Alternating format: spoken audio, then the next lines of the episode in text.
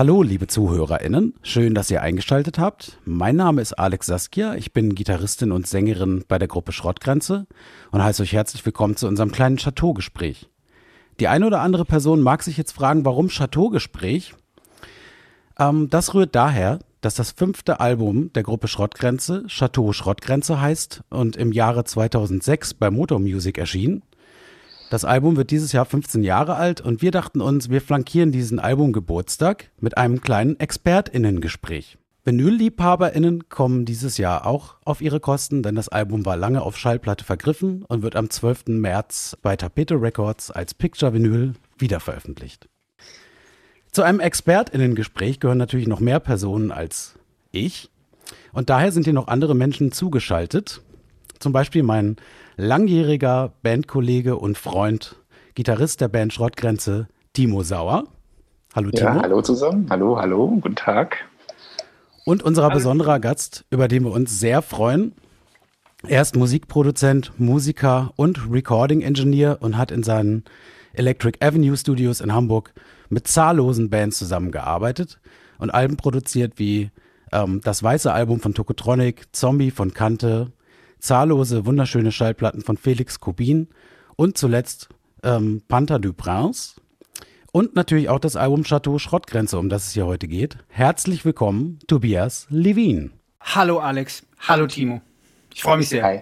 Ja, schön, dass du da schön, bist. Dich, schön, dich mal wieder zu sehen und zu hören. Richtig. Ähm, gemäß der äh, Corona-pandemischen Eindämmungsmaßnahmen sitzen wir natürlich nicht in einem Raum, sondern konferieren hier am Rande der Datenautobahn in einem Conference Room. Und ich hoffe, dass äh, die Technik hier äh, funktioniert. Wir machen das nicht professionell. Das ist, äh, wie vieles von der Gruppe Schrottgrenze, total DIY. Eine Sache hat mich äh, vorab interessiert. Da hätte ich eine Frage an dich, Tobias, weil ich kann sie nicht beantworten. Kannst du dich noch erinnern, wie wir uns überhaupt kennengelernt haben? Irgendwie äh, glaube ich, dass ihr mir Musik geschickt habt. Bilde ich mir zu ein. Ich kann mich nämlich daran erinnern, wie ich mit meiner damaligen und heutigen Freundin Gwendolyn May ähm, oben im Westwerk, wo ich damals gewohnt habe, also der Kunstverein in Hamburg, wo auch das Studio ist, in Stadtmitte am äh, Admiralitätsstraße, Rödingsmarkt. Ähm, wie ich also oben in, de, in, der Wohnung, in der wir da noch, noch kinderlos gewohnt haben, ähm, das angehört haben. Und da war es ja euer Gedanke, eure Idee war ja, ähm, das Album abzumischen. Ihr müsst mir jetzt kurz helfen, wie das nochmal hieß. René? Das Ende unserer Zeit. Ja. Stimmt. Ah, das Ende, das Ende unserer Zeit. Genau. Genau. Und ich glaube, ähm, dass ihr äh, euch irgendwie an mich gewandt habt. Ich bin mir ziemlich sicher, dass wir uns nicht vorher getroffen haben. Jetzt äh, bleibt natürlich dann die Frage, wie haben wir uns denn getroffen? Wie haben wir uns denn dann gesehen? Und da habe ich jetzt auch in dieser Sekunde kommt die Erinnerung, ich weiß, wo es war. Ich glaube, wir im Saal 2 haben uns getroffen. Ja. Ah. Aber vielleicht auch nur wegen des Fotos von euch auf der Rückseite von der Schallplatte, äh, wo ihr nämlich im Saal 2 sitzt. Das stimmt, ah, das stimmt. Okay. Nee, das, nee, das hört richtig, sich gut an. Richtig. Ich glaube, ihr habt was geschickt und dann meine ich mich ähm, erinnert zu haben an ein Treffen und ich meine mich auch erinnert zu haben, dass unser Kennenlernen sich so langsam über die Zeit um dieses Abmischen und dann darüber hinaus entwickelt hat. So habe ich das zumindest in, in Erinnerung. Was denkst du, Alex? Doch, das, äh, das kommt hin. Meine erste Erinnerung ist auch im Zusammenhang mit Das Ende unserer Zeit, diesem Album, das wir damals ja in unserem Proberaum aufgenommen haben mit ähm, unserem Gitarristen L.H. Müller, der damals dabei war. Genau, wir waren mit dem fertigen Album, was wir im Proberaum aufgenommen hatten, bei dir im Studio und wollten gerne, dass du es mischt und waren äh, uns sehr unsicher, ob du das machen würdest, ob du äh, Lust darauf hättest und weißt noch, dass wir da ziemlich, ich sag mal, nicht kleinlaut oder sowas war so, okay, wie bringen wir das bei ihm rüber? Welche Stücke zeigen wir ihm, dass er uns nicht sofort wieder rausfegt und so. So weiß ich, so habe ich das in Erinnerung, dieses Treffen. Aber du warst dann total easy und dann ging es auch direkt los. Also das ging, glaube ich, sehr zügig, dieser Mix. Ja, habe ich auch in Erinnerung. Ja, ähm, das, äh, das war logischerweise, ähm, das waren einfach die Stücke. Die Stücke waren toll und die waren toll aufgenommen. Und ähm, es begann da schon, was dann ja auch äh, auf Chateau weitergeht, dass es für mich auch eine, ähm, ein, ein, ich hatte einfach groß, ihr hattet harmonische Welten, mit denen ich nicht unbedingt immer zu tun hatte. Und das hat mein Interesse sofort geweckt. Ich wollte davon, ich wollte da äh, dran beteiligt sein. Ich wollte davon was mitkriegen und also Gesänge, Harmonie, äh, Harmonien in Gitarren, ähm, Refrains, die Art der Refrains war mir nicht einfach so, äh, alles klar, die machen das so und so, weiß ich Bescheid, bin ich genau der Mann. Sondern ich dachte, das ist genau die Band, äh, damit ich davon mal was mitbekomme. Und so äh, ging das los. Und so ging das auch weiter bei Chateau und wo ich jetzt ähm, auch aus Anlass dieses kleinen Gespräches äh, wieder reingehört habe, habe ich, äh, also in Chateau in diesem Fall, habe ich äh, auch gedacht, das war, das war ein guter Move von mir, dass ich mit euch gearbeitet habe. Oh, das ist aber ich schön. Da was mitbekommen, eine ganze Menge. Von uns aber auch. Ich glaube, wir haben uns da im gegenseitigen äh, Interesse befruchtet, weil wir ja von der Arbeitsweise eher so ein bisschen, wir waren damit irgendwie durch, die wir, wie wir das vorher gemacht haben und wollten auch irgendwie das aufbrechen lassen und was Neues äh, erleben in der Aufnahmesituation. Ja. Meine Erinnerung ist auch, äh, wie das, wie die Idee überhaupt aufkam, ähm, mit dir äh, tontechnisch zusammenzuarbeiten, war, ähm, das Hören der weißen Togotronic LP und eben diese ganzen für uns damals ähm, unerklärlichen Sounds auch, die da drin waren. Also wo Indie-Rock quasi angereichert wurde mit ähm, Soundwelten, die wir zu dem Zeitpunkt überhaupt nicht abrufen konnten und die uns aber total interessiert haben. Das haben wir ja dann auch noch intensiviert, wie gesagt, mit dem Chateau-Album, wo wir dann komplett zusammengearbeitet haben. Ne? Vom Songwriting über die ganze Produktion wenn man heute ins Booklet guckt, dann kann man auch erfahren, dass du bei sehr vielen Stücken mitgespielt hast, dass wir zusammen auch Texte geschrieben haben. Ähm, eigentlich im Grunde, wenn ich das Album heute so höre und sehe, dann habe ich auch immer das Gefühl, dass du für die Zeit dann auch wirklich ein Teil der Band warst. Ja, Teil der Songs auf jeden Fall, ähm, wobei ich die ähm, Erinnerungen an die Erinnerung an Textüberlegungen, da, daran kann ich mich sehr erinnern, weil mich das äh, einfach sehr interessiert hat und ich auch wieder reingestoßen werde ähm, oder gezogen, gesogen ist besser als gestoßen, da ist kein, keine Gewalt dabei. Ähm, wenn ich jetzt die Sachen höre, werde ich da wieder reingesogen in das Denken, ähm, was dich damals, was du damals ausgedrückt hast das geht sofort wieder los, wenn ich in die Texte reinhöre. Das heißt, ähm, wo, wo warst du da damals? Und das hat uns, ähm, genau, wo warst du, wie hast du das ausgedrückt, was hast du gesucht, was hast du kritisiert, was, äh, äh was, äh, das ist ja gleichzeitig Input, mein Input, während es dein oder euer Output ist sozusagen. Und daraus entstand dann halt ähm, so ein Teilnehmen, an das ich mich auf jeden Fall interessiere. Und das hat dann auch dazu geführt, dass es, ich würde das mal so sagen, die ein oder andere Zeile oder Überlegung gab, an der wir dann da zusammen gefeilt haben. Manchmal auch äh, Perspektivenfragen eigentlich normal, wie so ein Theaterstück, was aufgeführt wird. Ähm, was, was möchte der Protagonist hier? In diesem Fall ist der Protagonist entweder das Ich oder das Du oder die Band, sozusagen. Weiß man ja nicht so. Ne?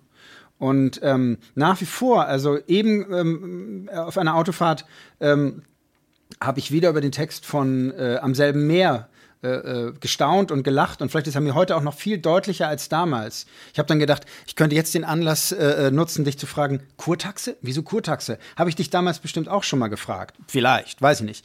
Aber mir ist vorhin erst aufgefallen, äh, wie klar das ist, dass, dass mit, dem, mit diesem, so dieser Art, äh, der, der Urlaub, den man mit den Eltern macht, der führt einen dann in ein Strandcafé. Äh, und der Urlaub, allein die Tatsache, dass man in diesem Urlaub äh, teilnimmt, repräsentiert dann eine Teilnahme, so hast du es formuliert, an, an, äh, äh, an den Ideen der Eltern.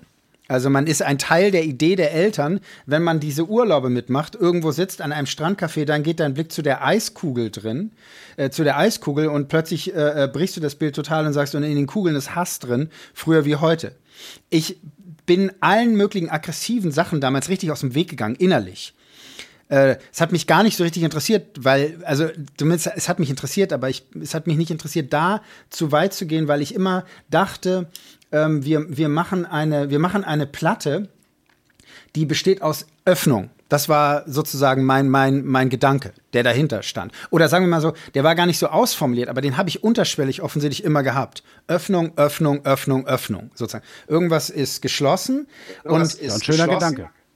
So, ne? Also, und, und wir haben viele Input-Sachen benutzt und weil du sagst, wegen, der, wegen des Teil der, Teil der Band sein, also Teil von so einer Idee, die man dann gemeinsam macht, ich will mich gar nicht dagegen, ich, es, es ehrt mich mal Teil der Band Schrottgrenze gewesen zu sein.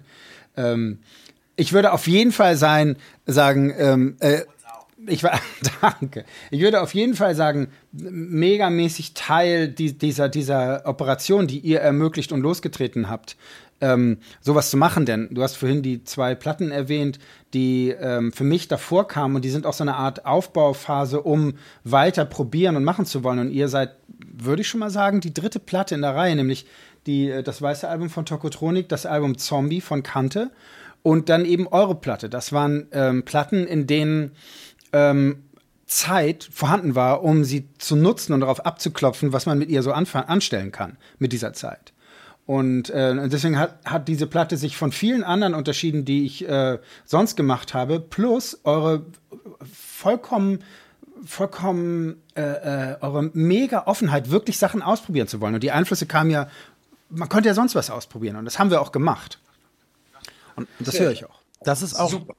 Ja, das finde ich auch super. Das ist auch so ein Punkt, ähm, der ist mir auch wieder aufgefallen äh, im Zuge dessen, dass wir uns das Album auch für das Re-Release noch öfter angehört haben und also da ist irgendwie eine Platte in der Platte noch. Also wenn man die, habe ich zu dir ja vorher auch mhm. gesagt, wenn man die auf Kopfhörern hört, dann hört man rechts, mhm. links und so. Es ist total viel Bewegung drin. Ich höre auch öfter mal deine Stimme. Ich höre auch ganz wie andere Stimmen, auch von Gwendolyn May. Ähm, ich äh, höre einen Schlüsselbund so. bei Am gleichen ah, ja, Meer. hat auch gesungen. Ja, bei einigen Stimmen Stücken sogar. Ist, äh, ist auch alles äh, im Booklet nachzulesen. Und man hört es auch. Und ähm, es gibt dieses äh, berühmte Schlüsselbund bei Am gleichen Meer, dass du äh, wie so ein Percussion-Instrument immer gegen die Decke geworfen hast. Und das ist super prominent äh, in dem Single-Mix. Ähm, das nur so als Beispiel. Also es ist ähm, ein kleiner Film, der in vielen Stücken parallel zu dem zu der Oberfläche der Stücke abläuft. Hm. Ich habe ähm, bei einem eurer ähm, Auftritte im Übel und Gefährlich vor drei, vier Jahren habt ihr im Übel und Gefährlich gespielt und habt da Sache von, äh, unter anderem natürlich äh, äh, Sachen von, von der Chateau gespielt und das fand ich wahnsinnig gut. Also ähm, da hat für mich einfach nur, was ja auch das Ziel von jeder Studioaufnahme ist, am Ende äh, ähm, geht es darum, etwas zu zeigen, wie toll etwas funktionieren kann oder wie gut sich das anfühlt, wenn etwas funktioniert. Warum das jetzt funktioniert, ist, ist, ist egal. Und ein Teil von, von, den, von den Dingen ähm, die wir im Studio gemacht haben, äh, habe ich auch das Gefühl gehabt, dort gehört zu haben. Also das ist kein Teil so im Sinne von jetzt kommt das und dann kommt das. Aber ich fand, dass ihr das ähm, einfach so souverän gespielt habt und dass es einfach so toll klang, dass ich äh, ja dass ich ja richtig ein bisschen stolz war. Ich habe da, da, da auch das Gefühl, ich bin Teil dieser Songs gerade, die da laufen. Und weil das so toll klang, hat mich das innerlich so ein bisschen vor mich hin glühen lassen. Das war sehr gut, ja. Ja, man muss aber auch dazu sagen, ne, du warst Worte. aber auch, du warst ja wirklich äh, von Anfang an dabei. Ne? Ich glaube, wir, wir haben im November, Dezember oder so haben wir angefangen aufzunehmen. 2005 und wir glauben, im Frühjahr oder Sommer, ich kann mich auf an Sommertage erinnern, wo wir mhm. im Bild steht im Proberaum saßen mit dir und an den Songs gearbeitet haben also du warst ja immer auch präsent. Das ist ja, ja heute, also ich kann mir jetzt heute kaum noch vorstellen, welcher Produzent dafür sich so viel Zeit auch nehmen kann oder wer sich das überhaupt noch, wer sich das, wer sich das selbst leistet halt, ne? Also wer da so viel Energie und Lust zu hat, das hat. Das stimmt aber total. Also das muss man auch dazu sagen. Es ist ja eine, eine, äh, äh eine Zeit, wo noch so die letzten Reste des, der, der, Idee, eine große Platte zu machen. Sagen wir mal so, eine große Platte zu machen, die, die in Anführungsstrichen normal entsteht. Das heißt, die Band probt, zusammen for real. Es gibt keine Vorproduktion, die über die Maßen, ich kann mich zumindest an keine Vorproduktion erinnern, die über die Maßen entscheidend war. Entscheidend waren die, war das Zusammensitzen und Austarieren von Sachen, die man vorbereitet haben möchte, bevor man losgeht.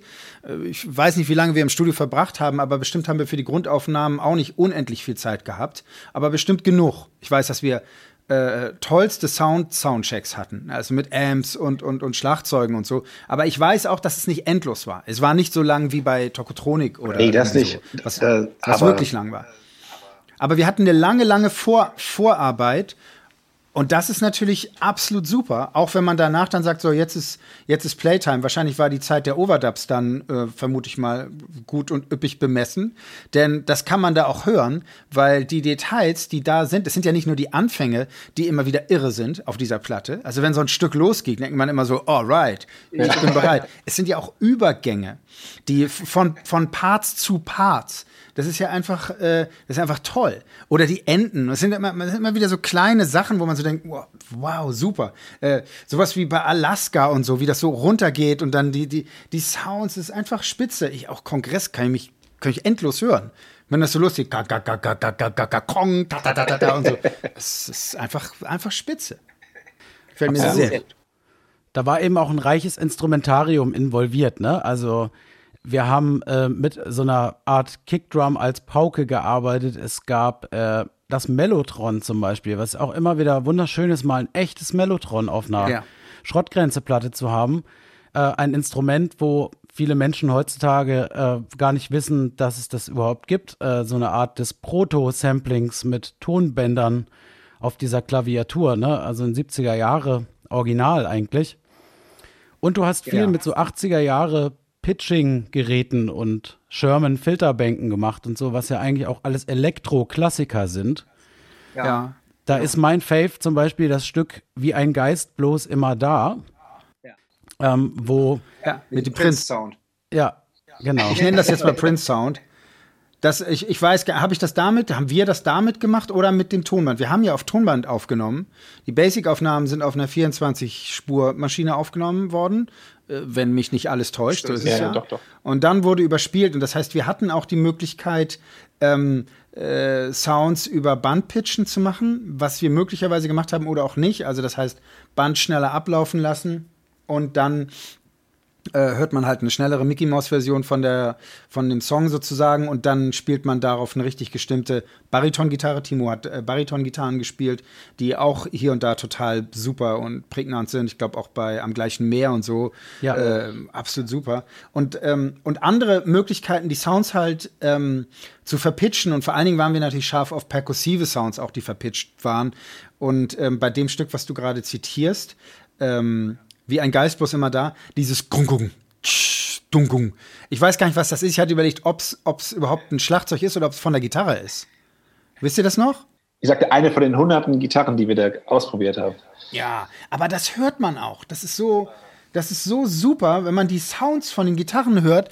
Ähm, denke ich nur einfach, die klingen einfach nur immer wieder richtig und richtig und richtig und toll und so. Das ist ein wirkliches Vergnügen, sich das anzuhören. Auch Bass-Sounds und so finde ich toll. Ähm, aber nochmal zu diesem Pitchen. Ähm, da gibt es da gibt es ähm, Verpitchen und Verdrehungen sozusagen von Sachen. Einerseits ähm, äh, mit dem äh, äh diesem, diesem alten Pitchgerät AMS, DMX 16, glaube ich, heißt es. AMS, DMX ist gerade in London und wird heil gemacht für ein Vermögen. Ist die Hölle. Ähm, auf jeden Fall, ähm, das Gerät haben wir benutzt. Wir haben Sachen immer auf, auf die Hallplatte drauf gespielt, verpitcht auf die Hallplatte. Also eine große äh, äh, metallene, resonierende äh, äh, Reverb-Platte. Und da haben wir die Sachen verpitcht halt draufgespielt und äh, dann aufgenommen. Also wir haben das, wir haben während der Aufnahme die ganzen Sounds, einen Großteil der Sounds gesammelt, sehr viele davon. Und ähm, ich bin mir nicht ganz sicher, ob wir mit, mit Bandgeschwindigkeiten auch gearbeitet haben, ähm, weil ab einem bestimmten Punkt ist das schwierig, wenn man die Produktion, die auf, einem, auf, auf Tonbändern gemacht worden ist, eben in den Rechner reinspielt, dann ist die Seite vorbei. Außer der, das Tonband läuft die ganze Zeit synchron mit und die Technik habe ich da nicht mehr benutzt. Das ist äh, zu tüdelig gewesen. Man konnte schneller im Rechner weiterarbeiten.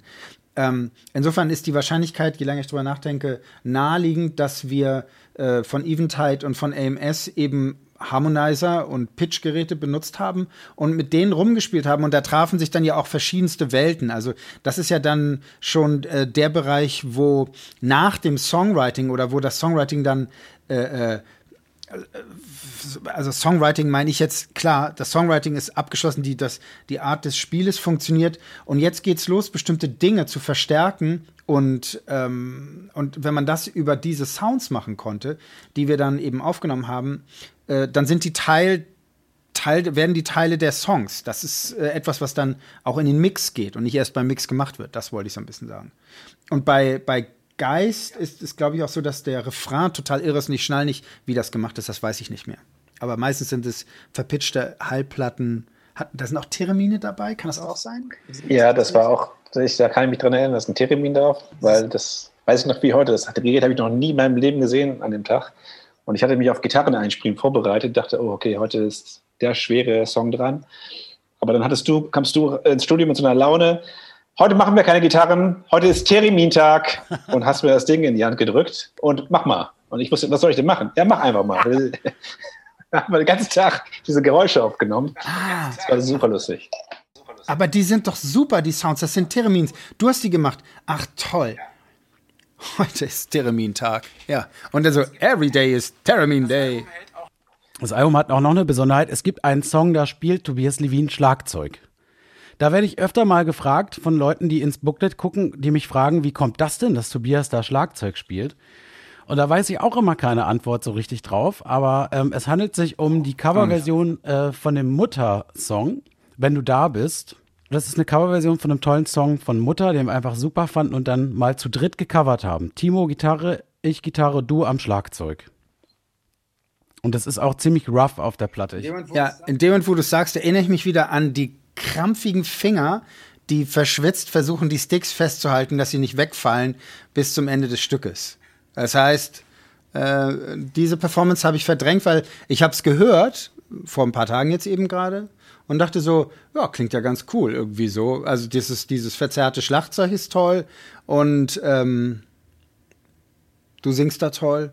Ja, habe ich vergessen, dass, dass ich da mhm. Schlagzeug spiele. Das war aber auch so, auch so ein lustiger Zufall, ne? weil da hat auch so eine Band bei dir geprobt im Studio hier, wie die hieß. Achso, die, Heffel. Achso, die Heffel. Ja, die, die Hausband vom Westwerk. Das war ja auf den ja. Instrumenten. Ne? Also, da haben wir uns einfach mal rangesetzt und ein paar Mikros ja, genau. hingeschoben. Wir, wir, wollten das. Und die haben wir dann megamäßig komprimiert und das war dann irgendwie super und fertig, war die Laube. Ja, stimmt. Aber das mit dem, also dass dieses Album so, äh, äh, so inputgierig ist, so. Also, dass es sich nicht von vornherein darum kümmert, ähm, irgendwie, keine Ahnung, dieses und jenes so oder so zu machen, sondern dass sich das so äh, dann auch so, so mosaikmäßig zusammensetzt. Die, die ganzen einzelnen Stilmittel. Also es gibt ja, ähm, es gibt einfach so viele Dinge, die da ausprobiert wurden. Und, manchmal, und ich habe noch gedacht, dass es vielleicht äh, so ähnlich oder es für mich die Gelegenheit war, zu denken, wir sind in so einer Art Flaming Lips-haften Situation und schleppen auch diesen ganzen, es kam ja auch über Lars, also L.H. Müller, kam ja ähm, dieser Gedanke mit diesem Classic Rock. Das hat er ab und zu so witzmäßig gesagt. Letztlich stand das dann nicht mehr im Mittelpunkt, weil wir keine äh, äh, harte Rockplatte oder so gemacht haben. Also, und, und dennoch gibt es, äh, gibt es bestimmte Dinge, die klassisch wirken sozusagen. Ähm, und seien es so klassische Instrumente wie, wie äh, Mellotron, also skurril, aber klassisch. Äh, große Schlagzeuge, so, also die, die noch, die so voll und satt da äh, klingen, wo man so denkt, wow, also der, die Nähe zur Pauke ist manchmal gar nicht so weit zu gehen. Wenn wir dann auch äh, uns auch haben von, von ähm, Franz Blasers Echtproduktion äh, an einer Stelle so haben mit, mitnehmen lassen, war das ja auch so ähnlich. Also Phil Spector-mäßig im Prinzip. Also ja. Sounds, die, äh, die, die, die, die, die vibrieren und Luft haben und groß sind und wo die Größe immer wieder äh, ausklamüstert wird von, von bestimmten Sachen, ohne dass man ähm, sagt, wir werden hier auf Nummer sicher gehen und direkt eine Gitarrenwand einfach aufbauen, die einfach so ein Brett ist, wo keiner durch kann, sozusagen. Also ja. im, im Prinzip ein bisschen so, dass immer ein Geist immer noch ein bisschen Platz hatte in, in all den Dingen, sozusagen. Und wir auch immer wieder kleine Ecken und Nischen fanden, um zu sagen, hey, da können wir doch noch was unternehmen. Da ist wirklich noch Platz und der wurde irgendwie auch immer gelassen. Das heißt, irgendwie hat diese Platte bei aller äh, ähm, Größe, damit meine ich jetzt mehr so die Arrangementgröße, ähm, äh, trotzdem Luft, wenn man die durchhört. Das finde ich äh, toll. Ja. Genau, man kann bis heute noch Sachen entdecken, die man noch vielleicht noch gar nicht so richtig wahrgenommen hat. So geht es mir zumindest immer wieder. Genau. Auch äh, ja, ja, geht mir also, auch so jemand, der an der Luft auch einen gewissen Anteil hat, auf den wir noch gar nicht äh, zu sprechen gekommen sind, ist äh, der Mensch, der es gemixt hat. Michael Ilbert. Ähm, seines Zeichens unter anderem auch tätig gewesen, nicht nur mit dir zusammen bei der weißen Platte von Tokotronic. Das war, glaube ich, auch die Initialzündung, ihn nochmal freundlich zu fragen, ob er da auch Lust drauf hätte, diese Platte zu mischen, sondern auch äh, bei Aha und Roxette und später auch Robin und solchen Acts, also ähm, sehr prominent. Katy Perry heutzutage. Katy Perry, okay. Ja, der ist ganz, der ist in den USA inzwischen, der ist richtig, der ist, es sind noch viel mehr Namen als Katy Perry, aber so die Liga. Okay. Pink. Für Pink, Pink. hat er auch, auch. Toll. Mag ich. Ja, ja gut. Großartiger ähm, Mischer. Ja, das war ja auch irgendwie ein Abenteuer, den in die Produktion zu holen, sein Equipment in die Produktion ja. zu holen. An sich war ja schon äh, ein. Adventure, was man fast filmreif hätte äh, begleiten können. Äh, Timo kann das vielleicht kurz erzählen. Erzähl mal, wie ist, wie, ist das, wie ist das Equipment von wie ist das Equipment von Michael Ilbert ins Electric Avenue gekommen? Erzähl mal. Ja, das kann ich euch erzählen. Das habe ich äh, auch nochmal rekonstruiert. Das, wir haben ja den Mix angefangen, auch so zwischen Weihnachten und Silvester, glaube ich, hat er gemischt. Das heißt, ich bin also um kurz vor Weihnachten oder kurz nach Weihnachten mit einem Mietwagen, einem Kombi, nach Kopenhagen gefahren und so ein Edelstudio, wo das Equipment stand, diese NIF-Geräte und das alles. Ich weiß noch, wir haben uns am Studio haben wir uns auch noch Stunden drüber unterhalten, ob wir noch Versicherung abschließen sollen oder nicht. Weil irgendwann mal zu mir danach, äh, das kannst du deinem Leben lang nicht zurückzahlen, wenn du dann einen Unfall mit baust oder so. Keine Ahnung, auf jeden Fall, äh, ich habe es einfach gemacht. Ich bin einfach dann nach Kopenhagen gefahren und habe das Zeug da abgeholt aus diesem Studio. Das Studio war so edel, dass ich nicht mehr rein durfte. Das wurde mir Tambourin, Tambourin Studios. Ich glaube, die heißen Tambourin Studios, Kopenhagen. Ja, und dann wirklich bei Eis und Schnee diese Eve-Geräte von Dänemark nach Hamburg gefahren. So. Für die ZuhörerInnen nochmal, also Neve-Geräte sind sehr teure Kompressoren, wenn ich das richtig in Erinnerung habe. Und da reicht im Grunde auch schon äh, mal ein kleiner normaler Auffahrunfall, um die erstmal wieder unbrauchbar zu machen. Also das ist eine sehr zarte Materie. Ja, vor allen Dingen sind es acht davon in einem Rack und für jedes einzelne kann man einen okayen gebrauchten Kleinwagen kaufen. Und ähm, das ist äh, nicht so gut. Also Michael besaß davon acht. Ich besitze nach 25 Jahren äh, Studioarbeit drei davon.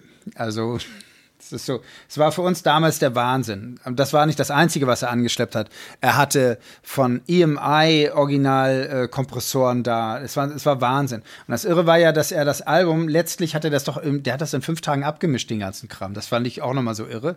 Ich glaube, das war so. Es war wahnsinnig schnell. Es war, es war nicht ganz eine Woche. Bilde ich mir ein. Er war schneller fertig, als wir dachten. Ja, es war, wir, und deswegen haben wir einige Stücke auch rausgenommen, muss man dazu sagen. Also er bekam nicht alle Stücke, aber es waren wenige, die rausgenommen worden waren. Ich weiß nicht, wie viele er gemischt hatte, vielleicht acht Stücke oder, oder sechs oder sieben, was weiß ich. Und dann war er aber so nett und hat das Equipment umsonst hier stehen gelassen. Das stand dann ja hier noch, ähm, also bestimmt zwei, drei Wochen, also wenigstens. Und wir hatten das gesamte Setup und konnten auf seinem Setup äh, äh, weitermischen.